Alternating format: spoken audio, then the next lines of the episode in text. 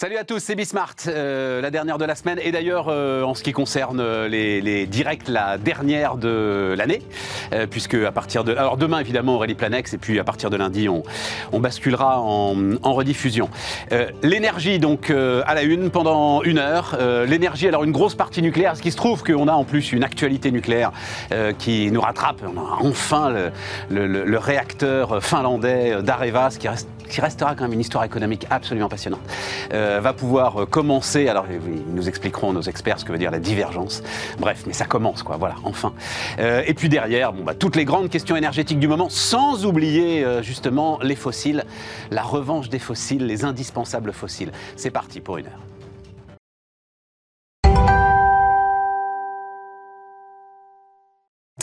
Donc, euh, Myrto Tripati est avec nous. Euh, salut Myrto. Euh, Bonjour Stéphane. Porte-parole, présidente des Voix du nucléaire. Présidente Pré- fondatrice. présidente fondatrice des Voix du nucléaire. Et donc, c'est euh, grâce à toi que j'ai vu euh, ce tweet qu'on va, euh, qu'on va, euh, qu'on va afficher. C'est du finlandais quand même. Stuk. C'est quoi? C'est l'ASN finlandaise, Stuk. Alors c'est l'équivalent français de Voilà. l'ASN, absolument, l'autorité de sûreté nucléaire. Tu nous expliqueras ça. On va garder ce tweet de Stuk. Nicolas Goldberg est avec nous. Salut euh, Nicolas. Euh, Salut. Columbus. Columbus Consulting. Columbus Consulting, euh, analyste énergie, comme d'ailleurs euh, Benjamin Louvet. Salut euh, Benjamin. Stéphane. Asset Management. Donc, juste, quel- donc ce, ce- on, on va remettre le tweet de Stuck parce que c'est quand même historique, quoi. Donc ça- veut dire, ça y est, les réactions nucléaires commencent à l'intérieur du réacteur euh, finlandais. C'est ça euh, que ça veut dire euh, pour résumer les choses. Voilà, c'est exactement ce que ça veut dire, ce qui permet de finaliser un certain nombre de tests dits à chaud et qui vont progressivement nous emmener vers une connexion au réseau et une mise en ligne commerciale qu'on espère à l'été 2022, c'est-à-dire dans moins de six mois euh, maintenant. J'ai mis en service février 2022, moi. Non, c'est c'est encore trop optimiste. Alors là, ce que je parle, c'est un service commercial. D'accord. Ah oui, c'est ça, avec, le vrai raccordement, voilà, euh. avec, euh, avec la centrale qui commence à fournir de l'électricité euh, au réseau, aux habitants, aux industries qui y sont connectées. Début du chantier, euh, donc 2005, et 10 milliards d'euros de coût total, c'est ça, euh, Myrto, à peu près hein, pour le, Probablement même un peu plus. Un peu euh, plus Voire Un peu beaucoup 11, ouais. plus. ouais. plutôt aux alentours de, de 11. Et alors, euh, si je regarde Flamanville, on en est où pour, euh, pour Flamanville? Donc, Flamanville, on peut peut-être démarrer là-dessus d'ailleurs, parce que sur les. Il y a un sujet autour des coûts du nucléaire qui a été euh, remis à la une, euh, et après on parlera des dernières annonces d'EDF sur la disponibilité des, des réacteurs. Mais d'abord Flamanville, c'est un, alors c'est important le coût du réacteur ou pas? C'est-à-dire euh, EDF, Financement. Nicolas, Moins que, moins que son financement, en fait. Euh, quand vous regardez, sur, sur le coût d'un réacteur, vous avez... oui, mais euh, celui-là, Flamanville, 19 milliards quand même. Non mais 19, non mais voilà, mais c'est ça qui est important, c'est qu'en fait la construction du réacteur de Flamanville a coûté 12 milliards, pas 19, 12,4. 19, c'est si tu rajoutes euh, les intérêts intercalaires dedans, sachant que DF euh, a payé Flamanville sur fonds propres, donc n'a pas payé d'intérêts inter- intercalaires. Donc c'est c'est un espèce de euh, manque Ah bah à donc gagner. c'est complètement idiot de la part de la Cour des comptes. Enfin, pardon de le dire avec un peu de brutalité, Bah, mais C'est pas, c'est pas idiot, mais en théorie économique, euh, quand tu regardes euh, le coût, euh, le coût d'un d'un chantier pour un gros industriel, surtout avec ses montants, Ouais. tu, regardes, euh, tu regardes aussi le coût d'actualisation et euh, le manque à gagner si tu avais investi dans autre chose. Mais le coût de construction, c'est 12 c'est 12,4 et 19, c'est si on ajoute des intérêts intercalaires, mais que n'a pas payé euh, EDF. Donc c'est- pour ça que j'apporte une petite subtilité. très et en fait, intéressant. Le coût de construction est pas si important que euh, le coût de financement. Si tu prends Incline Point, par exemple, Donc la Grande-Bretagne, la Grande-Bretagne, donc les réacteurs qui sont en construction, euh, en construction là-bas, tu as environ les deux tiers d'Incline Point, c'est du coût de financement.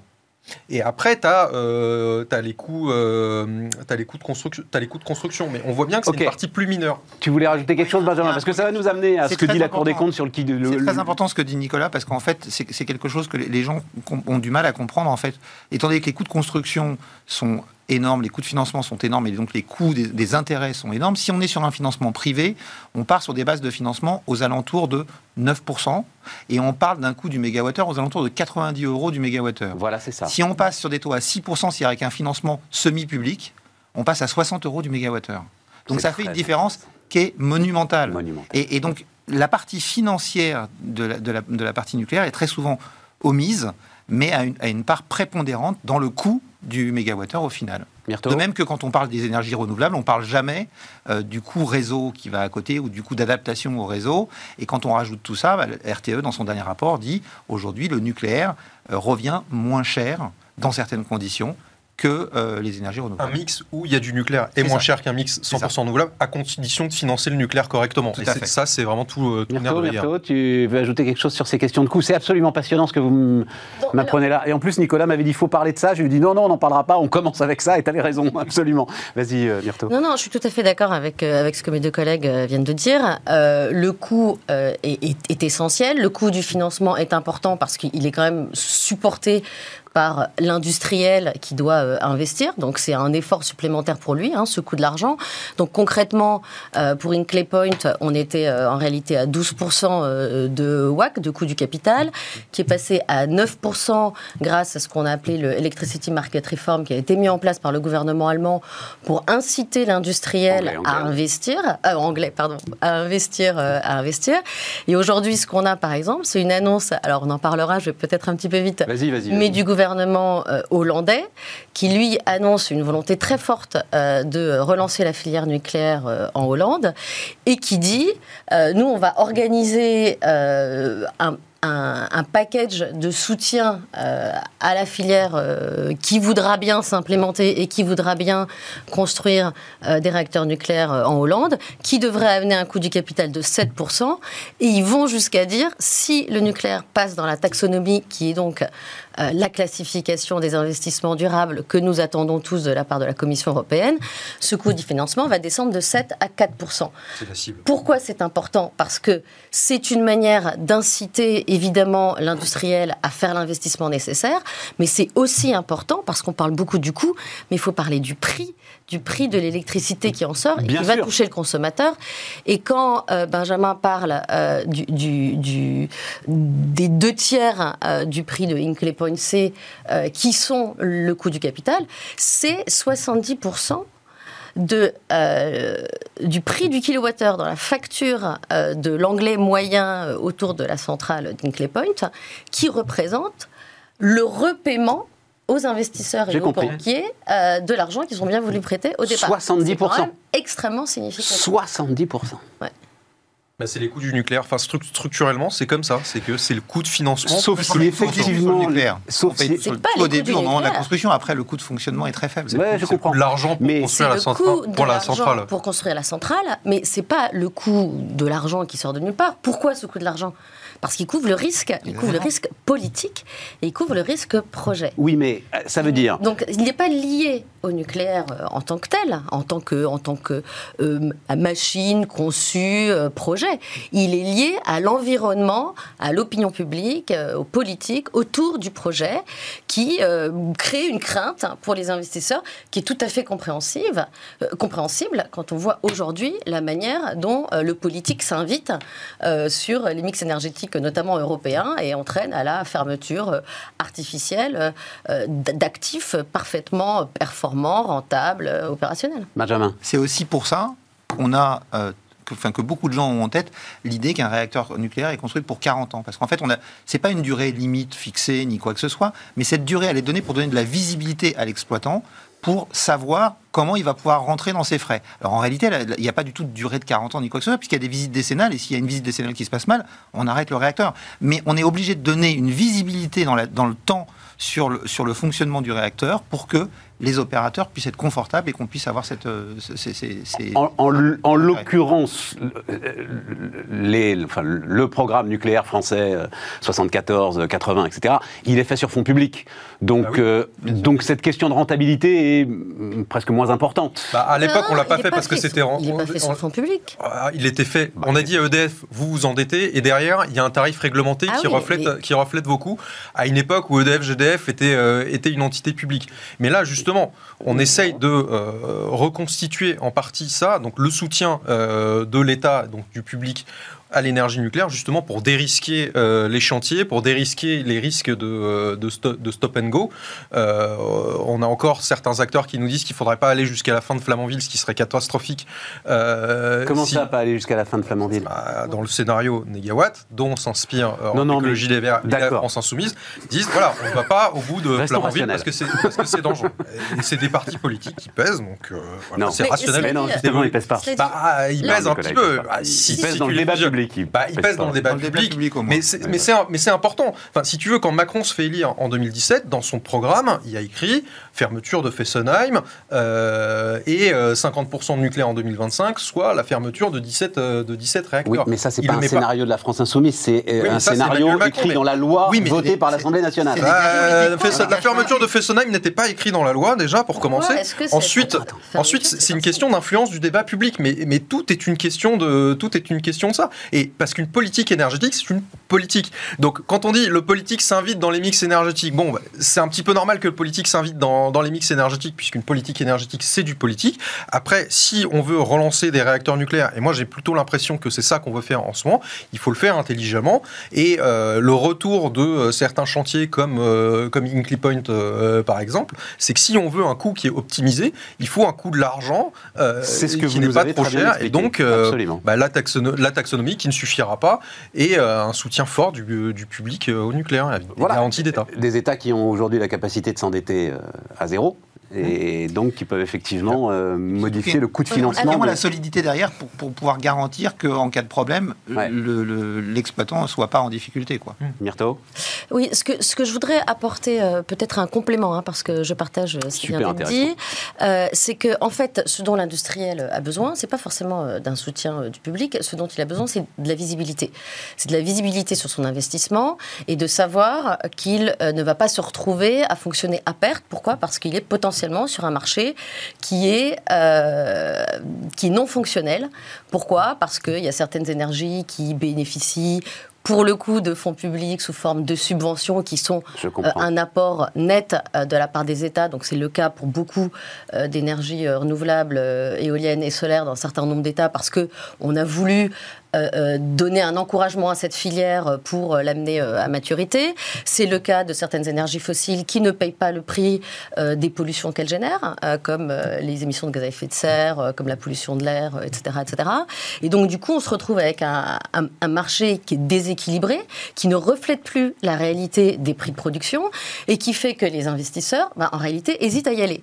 Et ce qui se passe aujourd'hui, c'est qu'on est dans une situation où les États ont du mal à convaincre les industriels Je comprends. de construire. Je comprends. Et d'ailleurs, euh, les Anglais qui avaient, euh, après dix ans, hein, euh, installé ce qu'on appelait le Electricity Market Reform, qui euh, incluait euh, beaucoup de portions euh, toutes complémentaires et importantes, dont des supports de carbon price, dont ce qu'on a appelé le contract for difference, c'est-à-dire non pas une, une- une- un repaiement, mais une garantie que le marché serait à peu près stable et en tout cas reflèterait la réalité sur le long terme, des mécanismes de capacité, etc. Cette Electricity Market Reform qui a encouragé et couvert HPC, Hinkley Point, aujourd'hui pour Sizewell et les autres euh, réacteurs nucléaires qui réacteur vont sortir hein, voilà. euh, en Grande-Bretagne. En fait, ils sont même en train d'envisager d'autres mécanismes, donc notamment ce qu'ils appellent le euh, Asset Le RAB, Based ouais. euh, euh, Regulation, qui en fait est, encore plus favorable à l'industriel, parce qu'ils ont encore plus de mal à, Mais- à attirer des Attends, industriels alors, euh, je- et leur dire prenez le risque qu'en fait nous vous faisons courir en intervenant. euh, sur ce qui devrait être un marché euh, fonctionnel, fluide, libre. On n'a que une heure, hein, euh, Myrto. Donc il faut qu'on. voilà. Oui, mais Non, le non. sujet est compliqué. euh, le Oui, sujet est- mais, euh, juste, se- non, non, attends, euh, un truc important sur ce que tu disais, c'est-à-dire, donc aujourd'hui, EDF est obligé de vendre, c'est quoi? C'est un tiers de sa production, euh, la Alors, reine? ça, ça, Voilà. c'est- ça, c'est encore un tiers. Non, non, non, non, attends, tu vas voir où je vais aller. Vas-y. Un quart de sa production? C'est c'est 100 TWh, ça dépend, c'est un tiers, un quart. D'accord. Ouais. À 42 euros le mégawattheure, dans tous les coûts que vous nous donnez, y compris avec les financements, etc., on n'arrive jamais en fait à ce 42 euros Parce qu'il y le mégawattheure. Ce qui Non, explique ce que tu dis, euh, Myrto. Le coût économique de- par la Cour des comptes, on est plutôt à 44 Ouais. Mais voilà, il y a Au un mieux, certain nombre de Au mieux. débats. Non, mais euh, non, non, mais, Euh, mais, euh, d'où la curiosité il- il effectivement est, euh, des investisseurs. Si jamais on les oblige à vendre euh, leur production à des coûts qui ne reflètent pas. euh, Et surtout, en fait, le marché, de euh, le marché des fois, c'est à 27 euros du mégawattheure. Euh, là, en ce moment, euh, j'ai regardé pour l'an prochain, 150, c'est 263. Donc, euh, alors là, on, à on- 500 on- euros on- pour le mois de janvier. on construit tout ce que vous voulez avec ces prix-là. hein. Par Ouais. contre, si on revient au prix de 2015, il n'y a personne qui construira même pas un panneau solaire. C'est pour Donc ça mais- c'est que. pour mais- ça qu'on a besoin de cette garantie d'État, d'un tarif de rachat, de dire voilà, quoi qu'il arrive, vous vendrez euh, à ce prix-là, et nous, État, on compensera si ce n'est pas le cas ou si Je le marché est comprends. défaillant. Par contre, ça suffira pas pour le nucléaire, parce que ça, c'est déjà le mo- modèle d'Incley Point, de dire vous construisez une Point et en sortie, quand ça produira de l'électricité, on vous garantira euh, ce prix. Mais ça, ça suffit pas, parce que Et il a 10 combien ans, le prix euh, garanti pour a- Inclay Point? il est à 92,5 92,5 pounds euh, du mégawattheure sur 35 ans. Mais, et, euh, mais là, c'est ce que Benjamin disait avant. Enfin, c'est pas un coût qui est optimisé. Enfin, ça veut dire qu'on n'a pas financé Je le comprends. chantier pendant sa construction. C'est ce qui va être fait pour Sizewell, ce qui est un peu plus intelligent et ce qu'il faudra faire pour les prochains alors- Non, on passe à un autre, euh, autre sujet. Ah non, on peut pas. Il faut qu'on a beaucoup de choses euh, à se dire. Ouais, alors, Euh, c'est- 6 c'est- EPR, hein, c'est le, C'est c'est le souhait l'idée, c'est le souhait euh, d'EDF. Mhm. Quels sont les obstacles devant ces 6 EPR Euh, Benjamin, je, alors je vais commencer par euh, cette- ce fameux sujet de compétences, puisque euh, la dernière fois, euh, la dernière émission qu'on avait faite sur les prix de l'électricité avec toi, euh, Nicolas, on avait parlé de ces fameuses soudures que la SN avait demandé à, à, EDF de refaire à Flamanville. Moi, je me souviens que c'était Jean-Bernard Lévy lui-même hein, qui m'avait dit il y a un pur sujet de compétences euh, très grave, très important et tout. Et tu me disais les choses sont plus complexes. En fait, quand on regarde ce qui- comment ça, ça s'est passé, le lancement du, du- du chantier de Flamanville, et le lancement du, du chantier en même temps de, de Olkiluoto en Finlande, on avait d'un côté EDF et Areva, il y a eu un peu un concours de gros muscles quoi, pour, pour être le premier Tout à fait. sortir. Et donc, les échos qu'on a pu en avoir, c'est qu'il y avait quand même un lancement des chantiers qui était fait alors que toutes les spécifications techniques et toutes les études n'avaient pas été terminées. Et donc on s'est retrouvé dans une situation difficile. Moi j'ai eu l'occasion de parler avec une entreprise qui a intervenu sur ce, sur, sur ce, ce, ce- ce chantier et qui me disait mais on a les, on a les, on a les, les meilleurs ouvriers du monde. C'est pas un sujet. Le problème c'est que quand le cahier des spécifications n'est pas terminé au moment où on fait, où on fait les travaux, ça pose un vrai sujet. Quoi. Donc il y a, c'est dans la course a- de vitesse entre les deux. mais mais il y a malgré tout un- un- quand même un vrai problème de compétence parce que il y a tellement eu de nucléaire bashing euh, sur les dernières décennies qu'aujourd'hui, comment voulez-vous qu'un jeune qui arrive sur le marché du travail, sur un marché dont on, on- on peine à dire s'il va être dans la taxonomie ou pas, et donc s'il va y avoir des nouveaux chantiers ou pas, on a mis très longtemps en France à dire si on allait construire des nouveaux EPR ou pas, comment voulez-vous vous orienter vers ce secteur d'activité Ouais. C'est extrêmement complexe. Donc il y a euh, la nécessité de rendre ce secteur à nouveau attractif de façon à pouvoir arriver à des degrés de compétences qu'on a perdus parce qu'on n'a pas construit de réacteurs pendant plusieurs décennies. Voilà. Euh, les Chinois arrivent très bien à construire des EPR. Ils ont construit Taishan. On en reparlera tout à l'heure parce On qu'il en y a dira un quelques mot. ouais. questions sur le sujet. Enfin, mais si on a le temps. mais, mais en- n'ont pas construit que Taishan. Que pas Taishan, oui. La suite euh, tout, avant. tout ouais. à fait. Et ils prévoient d'en construire 350 Euh, Peut-être pas 350. 150 euh, d'ici- en 10 d'ici- ans, d'ici, et euh, ils lâchent d'ici 2050. 440 milliards. Donc euh, aujourd'hui, ils en sont à 3 réacteurs par an, 2020-2021, et ça va monter à 7 et 10. C'est comme quoi il y avait une volonté politique à un moment. Oui, oui, a- mais alors, la- la- la- un- donc, un choix. la question des compétences. Est-ce qu'on a, parce que euh, on- la volonté politique, visiblement, elle est là. Enfin, on verra bien, il y a les élections présidentielles qui arrivent, hein, donc euh, euh, de, de relancer euh, la filière. Est-ce qu'on a les compétences pour le faire? Donc, euh, il y a eu un rapport de Jean-Martin Foltz, c'est ça, hein, l'an- l'ancien patron euh, de PSA, qui a soulevé un certain nombre d'inquiétudes. Et depuis, je parle évidemment sous votre contrôle, il y a un plan qui s'appelle Excel.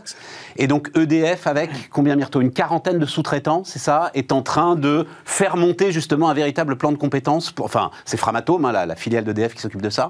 Ouais. Faire monter un véritable plan de compétences pour être sûr de, Oui, alors d'être au rendez-vous. euh, il est même euh, tout à fait euh, bien engagé euh, et a déjà apporté un certain nombre de résultats, hein, qui fait que maintenant la filière a retrouvé tout à fait confiance dans sa capacité à mener les programmes qui lui seront commandés. On espère, hein, parce qu'on a, on attend encore, on attend encore cette décision. Je pense que ce qu'il est important de dire sur la question des compétences, c'est qu'au-delà de l'attractivité qui effectivement a été mise à mal pendant un certain nombre d'années, hein, parce que quand on annonce la fermeture de réacteurs opérationnels, C'est clair. bah forcément, ça donne pas forcément envie aux jeunes, aux jeunes d'y aller. donc aujourd'hui, c'est en train de changer. N'empêche que pendant 20 ans, on n'a pas construit. Et la capacité à construire aux, sous-traitants, parce que c'est énormément d'entreprises qui sont impliquées, et, c'est très bien qu'il y ait énormément d'entreprises, parce que ce sont des sous-traitants très qualifiés, très spécialisés, qui interviennent aussi dans différents secteurs, qui font du retour d'expérience d'un secteur sur un autre. Donc c'est extrêmement important qu'il y ait cette multiplicité, cette diversité d'acteurs euh, très très qualifiés, il faut qu'ils réapprennent à travailler ensemble, qu'ils recontractualisent entre eux, euh, qu'ils redéfinissent aussi euh, les règles de qualification avec l'autorité de sûreté réglementaire, qui elle aussi doit monter en compétence, parce qu'elle aussi a perdu l'habitude de, des, réacteurs de nouvelle conception, de gérer et de suivre un chantier. C'est loin d'être évident. Je pense que la faute originelle, entre guillemets, euh, de Flamanville, ça a été d'annoncer un budget et un délai qui étaient des annonces politiques, hein, soyons clairs. Euh, alors, c'est un secret pour personne. J'étais chez Areva et j'étais à la direction des offres PR. reste sur aujourd'hui, reste sur aujourd'hui, les compétences, est-ce qu'on a les moyens Ne partons pas sur Flamanville. On était bien en deçà euh, de ce qui était envisageable, possible. referme ce tiroir. Le, les compétences aujourd'hui, donc, les compétences EDF confiant et on peut avoir confiance dans sa confiance. Ah bah moi j'ai tout à fait confiance, non seulement dans la confiance d'EDF, dans la confiance de l'intégralité de la filière nucléaire française, qui sont 2500 euh, entreprises très qualifiées, dans la compétence de la filière européenne, parce qu'en réalité c'est des projets européens, parce qu'il y a énormément de pays qui sont euh, impliqués, il y a énormément de nationalités représentées sur le chantier, et c'est pas parce que c'est de la sous-traitance euh, au rabais, loin s'en faut. Et puis tout le reste de l'Europe qui se remet aussi en ordre de marche. On a parlé de l'Angleterre, on a parlé de la Hollande, on peut aussi euh, parler euh, d'un certain nombre d'autres, notamment dans les pays de l'Est, qui se mettent en configuration de redémarrer. Et la filière nucléaire, c'est la troisième filière industrielle en France. 200 000 emplois. Donc, euh, après on est, quoi Après l'automobile et, l'aéronautique. Donc on est quand même sur un secteur où on a les bases pour, pour, développer cette compétence. Nicolas bah, Après, euh, moi, je partage le fait qu'il euh, y a eu beaucoup de choses à éponger le Flamanville. Euh, on a parlé bah, des arrêts de construction pendant 20 ans. il faut voir aussi que la France s'est extrêmement désindustrialisée pendant longtemps. Donc, les synergies qu'il peut y avoir entre les secteurs, euh, aujourd'hui, vous les, vous les avez plus. Mais donc, c'est CIVO 2002, hein, la fin de la dernière, c'est-à-dire qu'il y a entre CIVO 2002, voilà, mise en service en 2002. En 2002, ouais, c'est ça. Et, euh, et Flamanville, bah, il y a la Finlande, mais euh, en fait, il faut, regarder, il faut regarder aussi les, les, démarrages de chantier, et du coup, on, on est à 20 ans. Mais c'est aussi pour ça que on veut relancer des EPR aujourd'hui, c'est parce que l'État veut dire, je mets un soutien à une filière industrielle d'excellence, donc la troisième, pour recréer un tissu avec industriel. des capacités exportatrices en plus. Mais avec des capacités exportatrices, mais surtout créer euh, le tissu de PME qui fait que derrière, on va pouvoir se réindustrialiser euh, sur, euh, sur d'autres chantiers.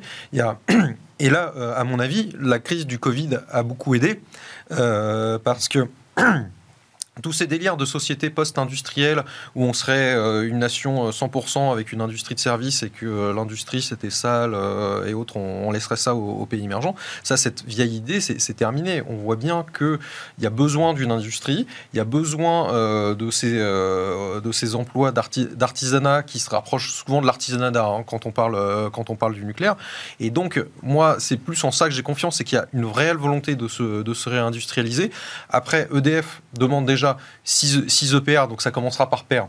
Il faudra voir ce que donnent euh, les premiers chantiers. Mais à vrai dire, euh, Stéphane, moi je suis plus inquiet sur euh, toutes les étapes réglementaires, les financements, les débats qu'il va y avoir, que sur la réelle capacité à construire. Il faut bien voir que pour moi, ce qui, alors tout le monde le sait ici, mais il faut le dire, c'est que aujourd'hui, vous ne pouvez plus lancer un certain nombre d'opérations, comme le terrassement des, des terrains, si vous n'avez pas l'autorisation de financement. Avant, ce qu'on faisait, c'est qu'on terrassait les terrains mais parce que même ça si permettait tu vas, le, alors, ce que, de ce que j'ai compris, c'est que ils vont aller à Panly, donc où a priori tout était prêt pour accueillir bah, des réacteurs. Trois déjà. voilà. ensuite, ils vont à Gravelines, c'est ça, hein, où là aussi, a priori, enfin, ils vont se mettre au cul d'une centrale où il y, a moins de sujets quand même euh, Bah, d'autorisation et, de a- difficultés avec euh, le, Il y a des temps- toutes les parties prenantes. Bah, euh, avec les parties prenantes, ça va peut-être être moins difficile. Par contre, euh, le fait qu'il faut euh, attendre euh, les, fi- les financements avant de lancer euh, les terrassements de terrain, ce qu'on a déjà fait à Panly euh, pour, euh, pour Panly 3, qui n'a pas été fait, euh, ça c'est quand même un peu dommage, parce que c'est comme ça que sur euh, un chantier industriel, euh, on parallélise mal les tâches et on prend trois ans, on prend trois ans de retard. Donc c'est pour ça que DF dit, aujourd'hui, bah, ça va être 15 ans, dont 5 ans d'instruction. 5 ans d'instruction, c'est énorme. Commencer les terrassements avant. Ce qu'il faut quand même. Rapidement, ce- parce que ce il faut qu'on avance ensuite. C'est que en 15 ans, on a construit plus de 50 nucléaires. C'est le euh, plus de 50 réacteurs. C'est le parc français. Pourquoi? Parce qu'on a construit de manière absolument systématique, Ouais. en série et en ligne. On l'a fait il y a 30 ans. Honnêtement, il n'y a pas de raison qu'on soit pas capable de le faire maintenant. Euh, moi, j'ai toute confiance dans le fait qu'on peut le faire. La, la- la réalité euh, que notamment exprime euh, Nicolas, c'est que un industriel a besoin de visibilité et de stabilité du cadre. Quand vous construisez une centrale nucléaire, même si vous en construisez plusieurs en série rapidement, un projet prend quand même entre 5 et 7 ans, voire 10, depuis la décision qui est prise jusqu'à la mise en ligne. Ce qui se passe aujourd'hui, c'est que la décision pour les 6 réacteurs, on l'a pas encore. Ouais. Pas encore. Il faut quand même rappeler qu'elle n'est encore pas là. Tout à Et fait. que tant qu'elle n'est pas là, EDF ne peut pas démarrer. Il faut aussi se souvenir qu'EDF a pour grand ordonnateur euh, euh, son ministère de tutelle et que euh, c'est lui l'actionnaire qui va dire allez-y ou n'y allez pas. Par contre, il y a quand même une, une, une, précision à ajouter. EDF euh, aujourd'hui n'est pas dans la situation dans laquelle ils étaient à l'époque. Et à l'époque, ça n'était pas des fonds publics, c'est EDF qui s'est endetté et qui a remboursé intégralement le prêt qui a été fait par l'État. Non, mais on ne parle pas de budget de l'État.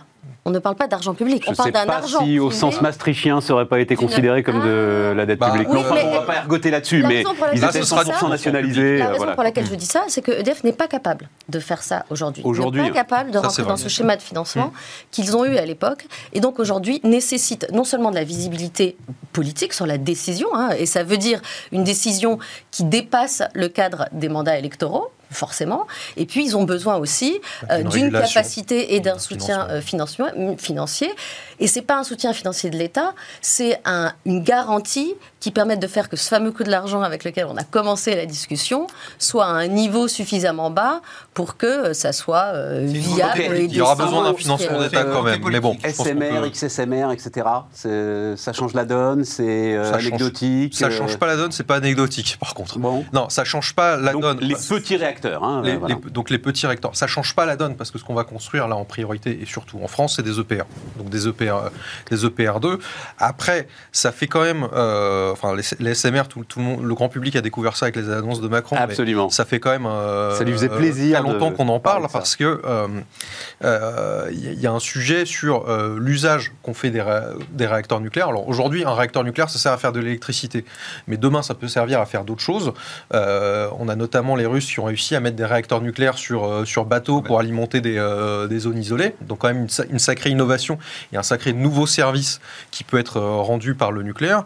Et euh, sur les euh, petites unités de charbon et gaz de quelques centaines de mégawatts, euh, un réacteur nucléaire de euh, 1,5 giga, c'est pas toujours adapté Absolument. à la fois aux besoins et au réseau qu'il y a autour. Donc compléter la gamme d'offres euh, du nucléaire français avec des SMR, euh, bah, c'est une innovation importante et surtout d'un point de vue géopolitique. Et je veux bien insister là-dessus. D'un point de vue géopolitique, c'est très important parce que euh, la Chine et la Russie sont quand même bien en avance là-dessus et commencent à exporter et donc à tisser des liens géopolitiques avec des, avec des pays. C'est aussi pour ça que le Canada et les États-Unis ont, ont investi là-dedans, donc aux États-Unis avec le, le réacteur qui s'appelle Muskel, et que là, voilà, on a enfin eu une décision politique en France en disant voilà, on va mettre un milliard d'euros pour la R&D dans ces petits réacteurs. Ça changera pas la donne. On va Ok. quand même construire des EPR. Par contre, ça complète la gamme et ça permet d'avoir de nouveaux usages euh, pour des réacteurs nucléaires. Moi, je pense que c'est intéressant, mais c'est un peu plus long terme. Benjamin? Là où Nicolas a raison, c'est que c'est intéressant plus sur le plan géopolitique, parce que sur le territoire français métropolitain, on a un territoire avec une densité qui est plutôt bien adaptée à des gros réacteurs nucléaires. Euh, ça peut être intéressant pour les territoires d'outre-mer, D'accord. effectivement, là où c'est plus difficile. Pour des, des régions reculées, ce qu'ont fait les Russes, effectivement, avec, avec ce réacteur qu'ils ont mis sur une barge euh, flottante. Mais, mais effectivement, ça ne va pas changer la pas face du monde Game changer. pour, pour le, pour marché français euh, intramuros. Dernière question, Myrto, dernière question. Réponse courte. Et on peut rouvrir Fessenheim? Non. Non. Alors, malheureusement, non. D'accord. Euh, et et- et j'espère que ça va nous faire réfléchir à deux fois euh, avant euh, de re- se retrouver dans une situation où on ferme. Et je dis ça notamment pour nos Mais amis belges. techniquement, c'est Et impossible. pour nos amis euh, allemands, ça serait à des euh, conditions euh, de coûts, euh, d'efforts, euh, de remise en. On a commencé à enlever euh, les rotors, on a commencé à enlever. Il y a, il y a des, des pièces qui ont été enlevées, donc il faudrait tout extrêmement, ramener. Il euh, faudrait. extrêmement euh, significatif. Euh, là, il faut impérativement que la décision euh, de relancer euh, la filière euh, se prenne très rapidement. Et puis, il faut surtout que nos amis belges et nos amis allemands ne fassent vraiment pas cette erreur. Français aussi. Il y a euh, Bon, ben, on va... Attends, Non. tu sais quoi On Ah, va y nos amis aller. français. Je C'est- pars déjà du principe que C'est la question, c'est la question qu'on va pas, poser euh, dans un instant, après la pause, stratégie européenne ou pas, c'est à venir.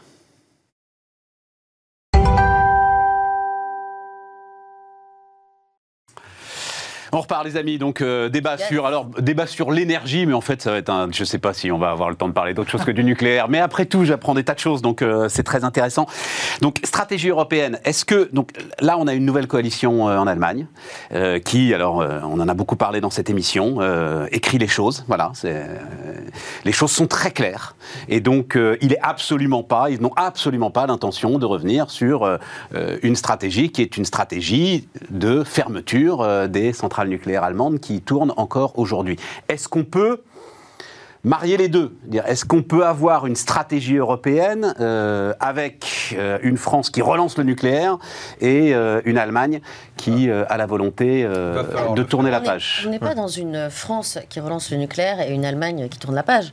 On est dans une Europe qui relance le nucléaire C'est vrai. et un groupe de pays qui, chance pour eux, sont très centraux géographiquement sur Donc la c'est plaque qui C'est Allemagne, européenne. Belgique, L'Allemagne, Autriche. l'Autriche, ouais. le Luxembourg. Luxembourg. la Belgique. Eux, c'est les meneurs, entre guillemets, et ils sont euh, suivis par euh, la Belgique euh, aujourd'hui, qui effectivement euh, planifie de fermer ses centrales nucléaires et de les remplacer par des centrales à gaz subventionnées sur fonds publics, cette fois-ci, littéralement, et par l'Italie, euh, qui ne redémarre pas comme elle en a eu l'intention euh, assez récemment. Ah, effectivement, Donc, hein. effectivement, ça fait beaucoup quand même. c'est important parce que notamment pour ce qui est euh, de l'Allemagne et de l'Italie, qui heureusement a décidé d'adopter une position relativement neutre au niveau de la Commission, ce sont des pays qui ont des populations importantes.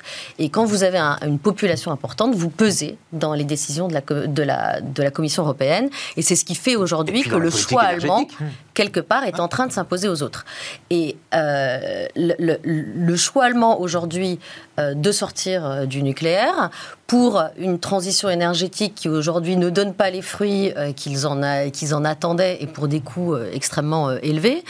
Pourquoi est-ce qu'ils arrivent encore maintenant à la- à l'envisager ou à la poursuivre? C'est parce qu'ils sont, encore une fois, très centraux, extrêmement interconnectés et qu'ils ont une politique vis-à-vis de l'Union européenne de faire porter à l'Union européenne et aux autres pays une partie de cet investissement nécessaire, que ce soit dans les interconnexions de réseaux qui sont extrêmement importantes euh, et, qui vont être démultipliées, de soutien euh, aux énergies euh, renouvelables électriques que sont l'éolien euh, et le solaire.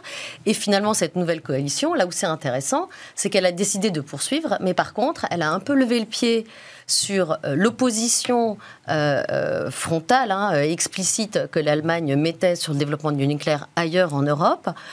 Peut-être pourquoi? Peut-être parce qu'ils se rendent compte que bah, il faut qu'il y ait des capacités pilotables qui restent. Et aujourd'hui, malheureusement, on n'est plus dans une logique de décarbonation, ce qui était quand même euh, l'objet, hein, euh, de euh, retrouver euh, nos, enfin, une, une- vraie trajectoire pour nos objectifs climat. On est dans une stratégie européenne qui va devoir s'organiser sur la stabilité du réseau et l'approvisionnement. Et là, on est revenu sur des situations. Du passé qu'on ne devrait pas Nicolas, rencontrer. pour- de est-ce qu'on est capable de répondre à la demande sur, euh, Pour compléter ce que, ce que dit Myrto, euh, il y a aussi une stratégie gazière derrière. C'est-à-dire que l'Allemagne, euh, dans son avenir, se voit comme un hub gazier euh, central. La même Et- coalition dit que euh, le Nord Stream 2, donc euh, le nouveau gazoduc euh, qui vient directement de Russie, euh, enfin, les choses sont moins claires. Les choses sur, sont euh, moins claires, mais ils, de- ils disent quand même qu'ils vont ouvrir- accepter le fonctionnement. mais et... Ils vont quand même ouvrir des centrales à gaz d'ici 2030. C'est-à-dire que d'ici 2030, ils ont une stratégie qui est extrêmement ambitieuse de sortie du charbon. Ouais. Euh, alors, ils auraient pu le faire avant, mais bon.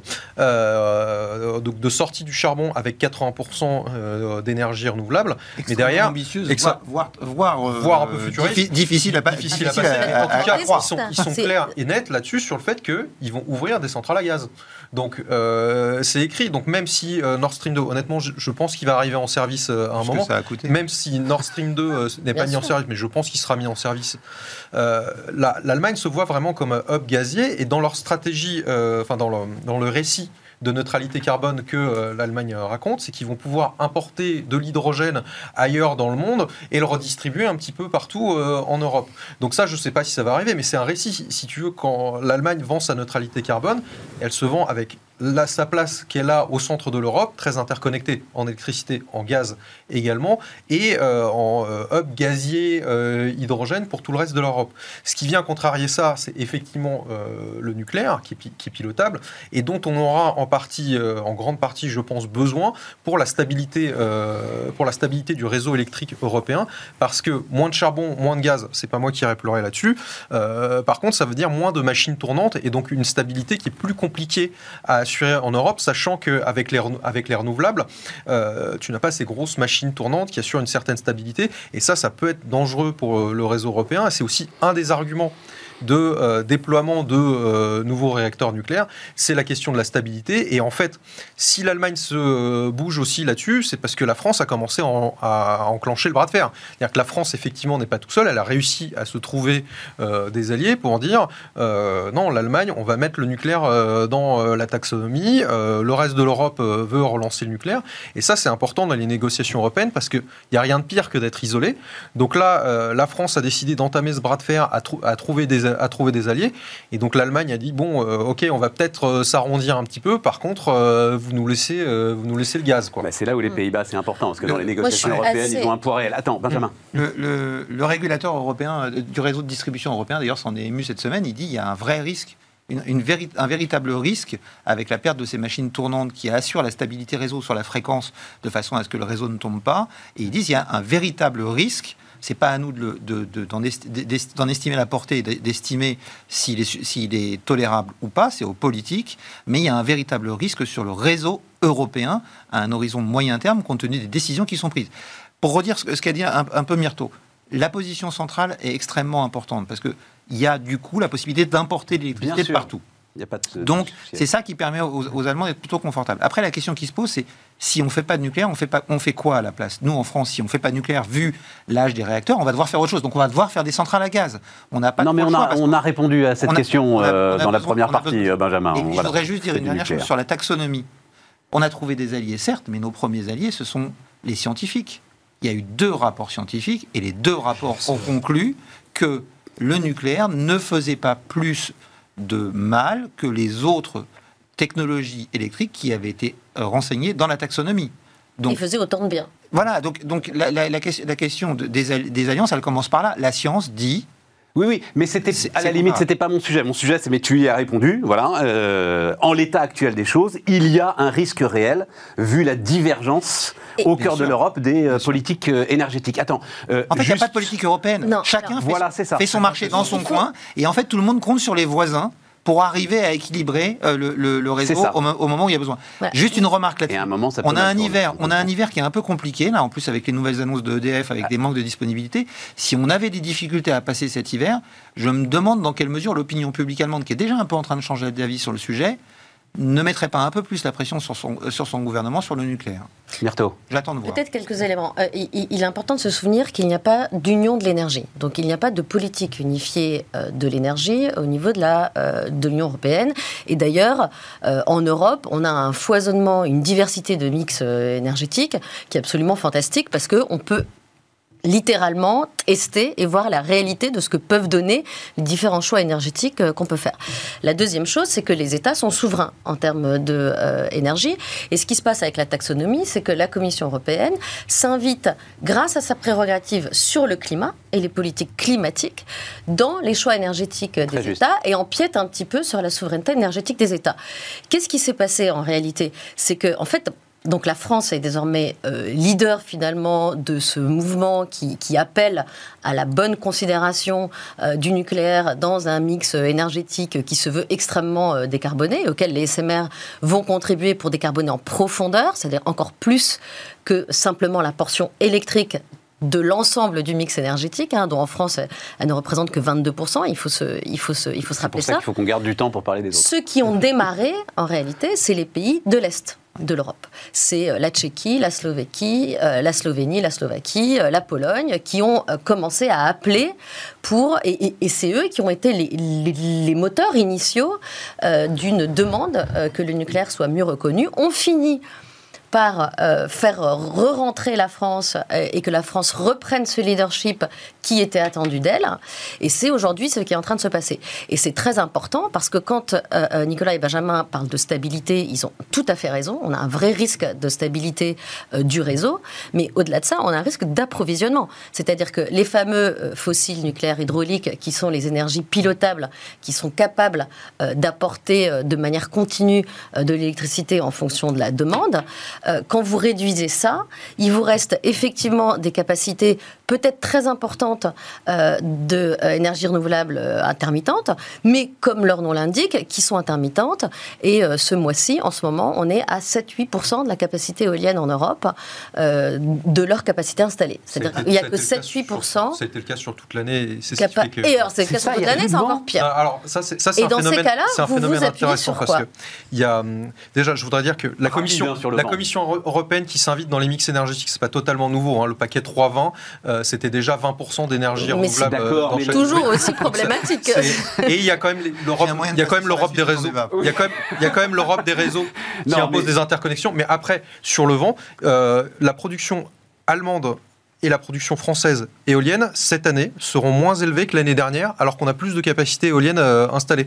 On a eu des régimes de vent euh, défavorables qui ont été en partie à l'origine de la crise euh, énergétique qu'on connaît aujourd'hui. Mais effectivement, le vent, ça peut apporter des services dans certaines situations et ça peut être pas cher. Le problème, c'est quand c'est là.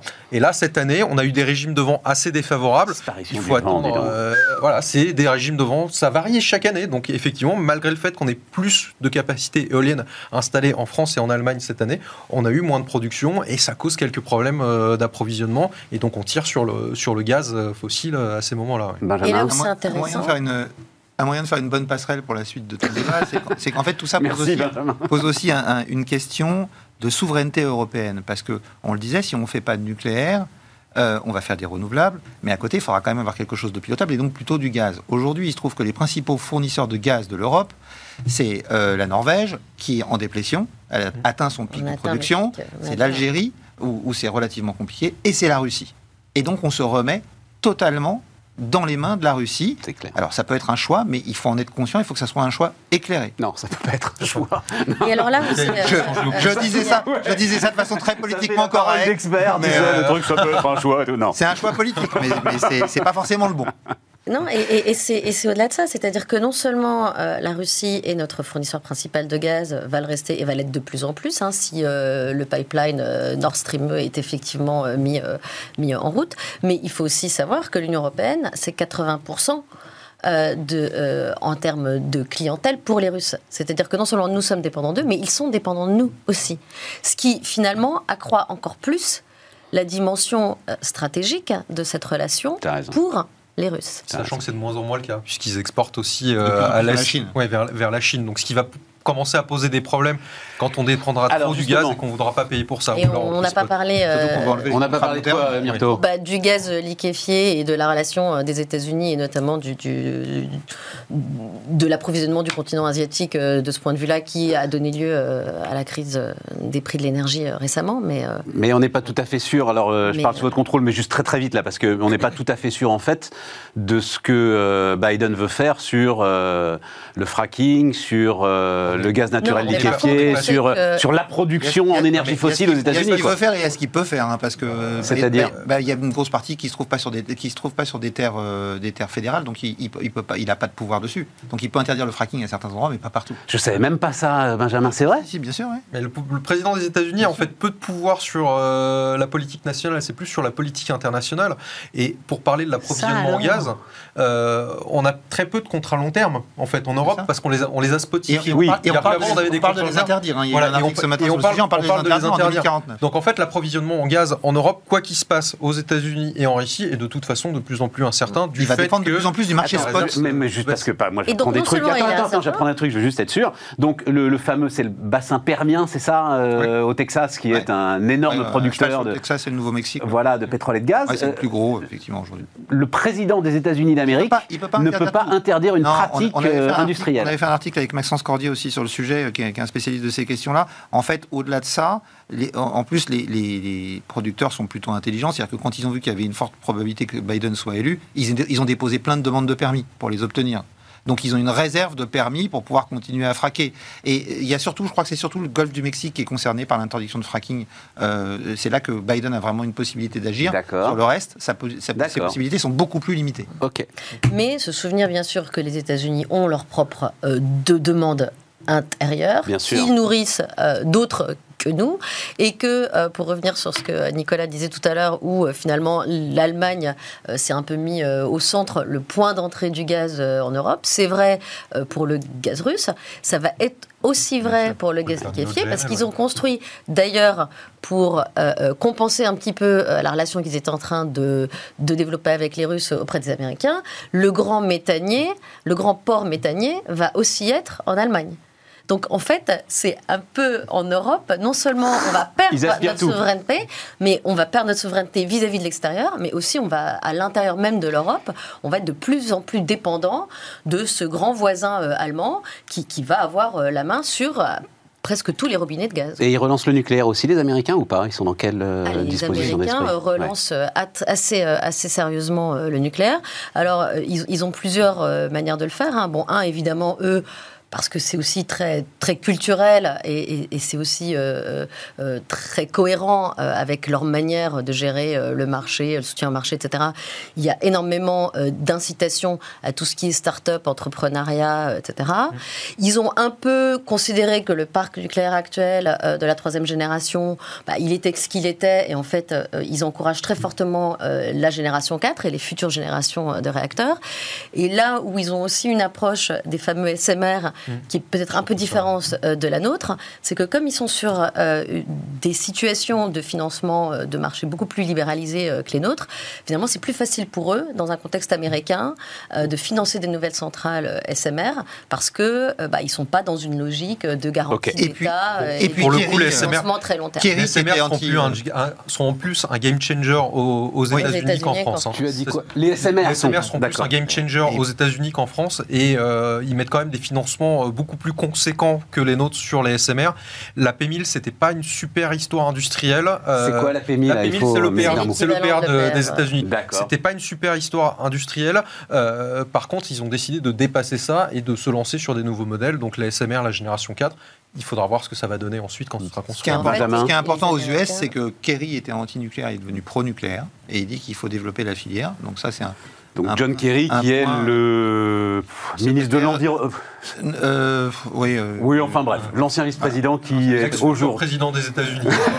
voilà, c'est ça. Mais qui est le monsieur climat de Qui Biden, la- quoi. Voilà, qui on va dire ça. Et, donc Voilà, le message, c'est ça, le message climat. Et qui a pris une dimension dans la hiérarchie des, des, des, des ministres. des secrétaires d'État, Ouais, de l'équivalent euh, des ministres américains, bien plus élevé que ce qu'il était euh, à l'époque. C'est un peu élément, comme c'est notre ministre de l'Environnement qui est devenu un ministère d'État. Ils ont, ils ont donc cette volonté politique affichée, et, et au-delà de ça, ça se confirme aussi dans les faits, puisque les États-Unis font partie, je pense, des premières nations à avoir prolongé certains réacteurs nucléaires jusqu'à 80 ans. Ouais. Voilà, donc euh, il y a une vraie volonté là-bas. Euh, le pétrole, euh, Benjamin? Ouais. Euh, Enfin, il y a de quoi s'inquiéter. Donc, euh, en termes de proportions, tu as donné les proportions euh, tout à l'heure, euh, Myrto, mais il faut avoir ça en tête. En termes d'énergie globale en France, euh, les hydrocarbures, le pétrole, ça reste quelle proportion Alors en France, c'est un peu moins qu'ailleurs, mais on est entre 60 et 65 de l'énergie de l'énergie Consommée, consommée. ouais. ouais. consommée Ouais. Parce qu'on parle toujours effectivement de ce débat sur l'électricité, mais Voilà. on oublie toujours cette partie-là, qui est la partie la- de loin la plus importante. Alors sur le pétrole, moi je suis très inquiet depuis très longtemps. Ouais. Euh, et j'avais dit, je crois, chez, Grégoire, euh, chez vous, euh, il y a déjà en avril 2020, 2020 hein, j'avais dit, il faut qu'on fasse gaffe parce qu'on est en train de préparer pour, après la crise sanitaire, une crise pétrolière. Pour deux raisons. La première, c'est que on a la conjonction de, de deux choses. D'abord, un flux de pétrole très vite, comment ça fonctionne? On met une paille dans une poche qui est sous la terre, donc qui est sous pression. Avec la pression, le pétrole remonte. Moins il y a de pétrole dans la poche, moins il y a de pression, donc moins il y a de pétrole qui remonte. Ce que je viens de décrire s'appelle la déplétion naturelle. Ouais. Donc tous les ans, on perd à peu près 4 à 5% de la production mondiale de pétrole si on fait rien. Donc il faut investir pour compenser cette perte. L'OPEP avait dit fin 2015, il faut investir environ 630 milliards de dollars par an. Les prix se cassent la figure à partir de 2015-2016, et là, les investissements commencent à baisser. On investit depuis 2016, en gros, entre 400 et 450 milliards de, de- de dollars par an. Donc il en manque. Et donc on sait que la production conventionnelle va baisser. Dans le même temps, on se dit oui mais c'est pas grave, on a trouvé un nouveau truc là aux États-Unis, les, les- les pétroles de schiste, ça va nous permettre de compenser parce qu'ils ont une croissance complètement dingue. Sauf que 2020 arrive, il y a des auditions devant la Texas Railroad Commission qui s'occupe du pétrole comme son nom ne l'indique pas pour des raisons historiques. Et là, les producteurs de pétrole de schiste disent eux-mêmes, ça fait 10 ans qu'on détruit de la valeur. Et en 2018, déjà, les investisseurs avaient commencé à en avoir marre et avaient dit maintenant arrêtez les objectifs de productivité, passez à des objectifs de rentabilité. En gros, le pétrole de schiste, c'est quoi? C'est un puits qui, lui, a une déplétion de 70% au bout de 18 mois.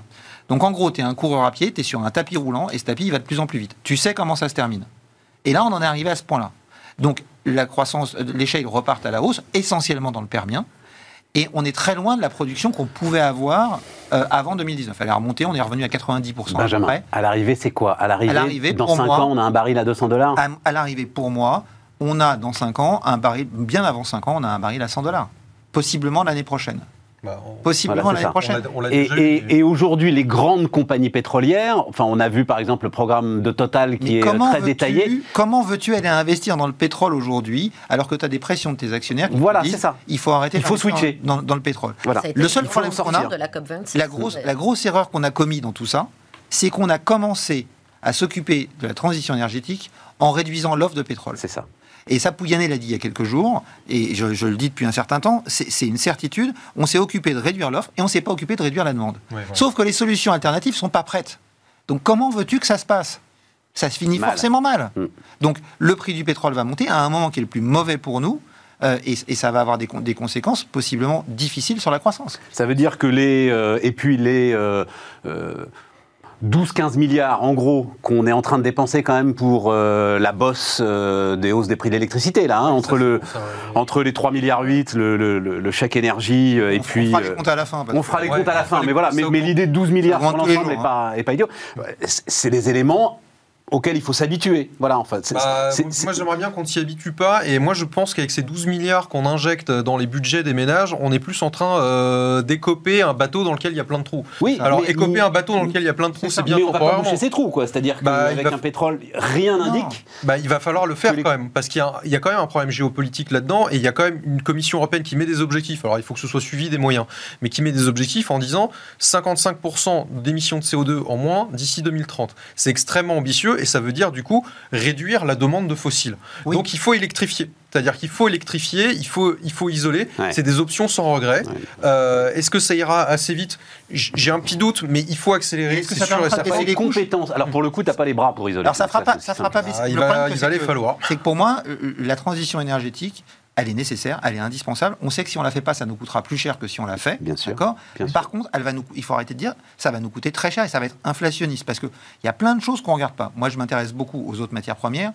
Aujourd'hui.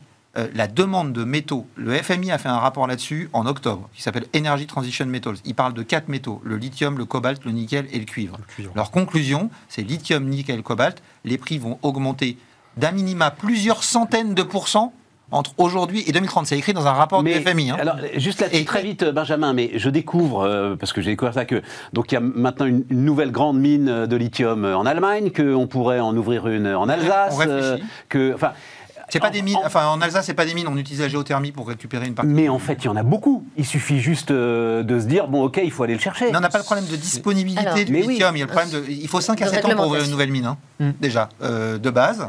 Donc euh, c'est Bon, pas mais on s'éloigne un peu du truc. Mais, mais oui, on Bah, s'éloigne du non, truc. en fait, le, fait qu'on passe à des énergies beaucoup plus diffuses, ça va coûter plus cher. C'est une loi physique. Et le fait qu'on passe à des énergies intermittentes oblige à avoir un système de backup pour les jours où il n'y a pas de vent et pas de soleil. Ça peut être des batteries, ça peut être des centrales à gaz, ça peut être ce que tu veux.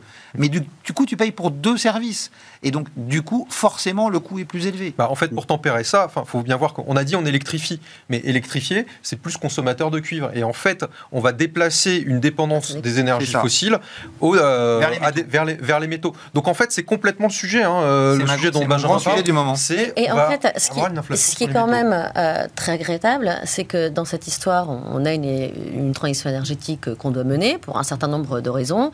Décarbonation, électrification, réindustrialisation, on en a parlé. Ça va ne faire que exploser de manière extrêmement significative la demande d'électricité. Donc ça, on en a parlé. Et en fait, la chose très regrettable, c'est qu'il y, y a quelque chose de très simple qu'on ne mesure pas, c'est les euros au gramme de CO2 évité, les euros au euh, kilomètre carré occupé, les euros euh, au euh, gramme de cuivre euh, consommé, etc. Et on ne mesure pas les performances des différentes technologies et des mix énergétiques, parce qu'il ne faut pas s'attacher que euh, aux technologies de production d'énergie prises indépendamment les unes des autres, mais vraiment des systèmes électriques qu'elles engagent et qu'elles et qu'elles et qu'elles forcent à, à- à être mises en place, hein, les réseaux, les backups, les stockages éventuels, les choses comme ça. Euh, on ne s'est pas intéressé à leurs performances réelles. Et si on le faisait, excusez-moi, c'est un peu mon rôle ici, mais je vais revenir sur la question du nucléaire. Le nucléaire, et Benjamin l'a dit, c'est une énergie extrêmement dense, qui est sans parallèle. Bien sûr. Euh, sans équivalent pour ce qui est justement de cette économie finalement euh, de matériaux, euh, d'espace naturel, euh, de, euh, de tout ce que vous voulez finalement euh, au kilowattheure, rapporté au kilowattheure. C'était produit. pas vraiment le débat dans lequel Ouais. je voulais rentrer, Oui, euh, mais Myrto, justement. hein, je voulais Oui, pas rentrer dans ce débat. Regarde, je vais, je vais quand même juste Rapide. compléter euh, un tout petit peu. C'est que l'intérêt euh, que cette densité euh, énergétique euh, provoque également, c'est qu'en réalité, la part de l'uranium à l'intérieur euh, du prix du kilowattheure. Oui, est entre ça. 2 et 5% Elle est extrêmement faible. Ce qui veut dire que finalement, vous êtes extrêmement résilient aux fameux chocs géopolitiques, économiques, mondiaux, qui à la main desquels on est complètement quand on parle de pétrole et de gaz, parce que sous ton Bah, on, contrôle, on Myrto, on on est un tous persuadés, on est tous aujourd'hui, persuadés. Parce qu'aujourd'hui, malgré qu'on ait beaucoup de nucléaire, on se retrouve quand même avec des prix qui augmentent pour Bah, l'électricité. Oui, mais elle va dire, en fait, le nucléaire. Non, non, non, non, mais Non, à cause de la structuration du marché. en, fait, le truc, c'est que même si on a plus de nucléaire, après, la consommation de, métaux se fera sur les usages. Elle se fera sur les réseaux et elle se fera beaucoup sur le véhicule, euh, sur, les les véhicules électriques. Donc, en fait, il faut repenser l'usage au-delà des moyens de production. En plus. D'où la question de l'efficacité, peut-être de la sobriété. On n'est pas obligé d'avoir ces bagnoles de 2 tonnes. Là, euh, il y a des régulations à voir, mais plus sur l'aval que, que sur l'amont. Faut Pour conclure, les gars. Pour Faut conclure. débat de deux secondes. 80% de notre énergie primaire aujourd'hui, c'est- des énergies, ce sont des énergies fossiles. Voilà. On n'a jamais fait de transition énergétique dans Voilà. notre histoire, on a C'est fait la que de l'accumulation énergétique. Donc il faut se lancer dans tout ça. Il n'y a pas vraiment de, de choix européens qui sont faits. Chaque pays fait son marché dans son coin en se disant je peux compter sur les voisins en passant sur beaucoup notamment euh, d'énergie intermittente.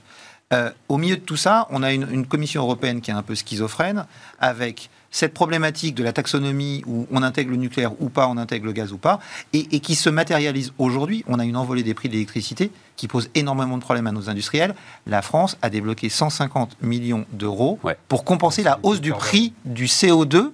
Donc en fait on, les fait, on leur fait payer le CO2 d'un côté et on leur rend de l'autre. Donc la transition, en fait, elle, elle- elle a- elle prend énormément de retard. Il faut vraiment qu'on accélère parce que si on veut se passer du pétrole, il faut que les solutions alternatives soient prêtes. Les amis, tout cela était parfait. Merci infiniment pour euh, cette émission passionnante. Euh, et donc, euh, bah, demain, à Aurélie Planex avec vous. Et puis, nous, on se retrouve en direct à la rentrée. Joyeuse, joyeuse fête.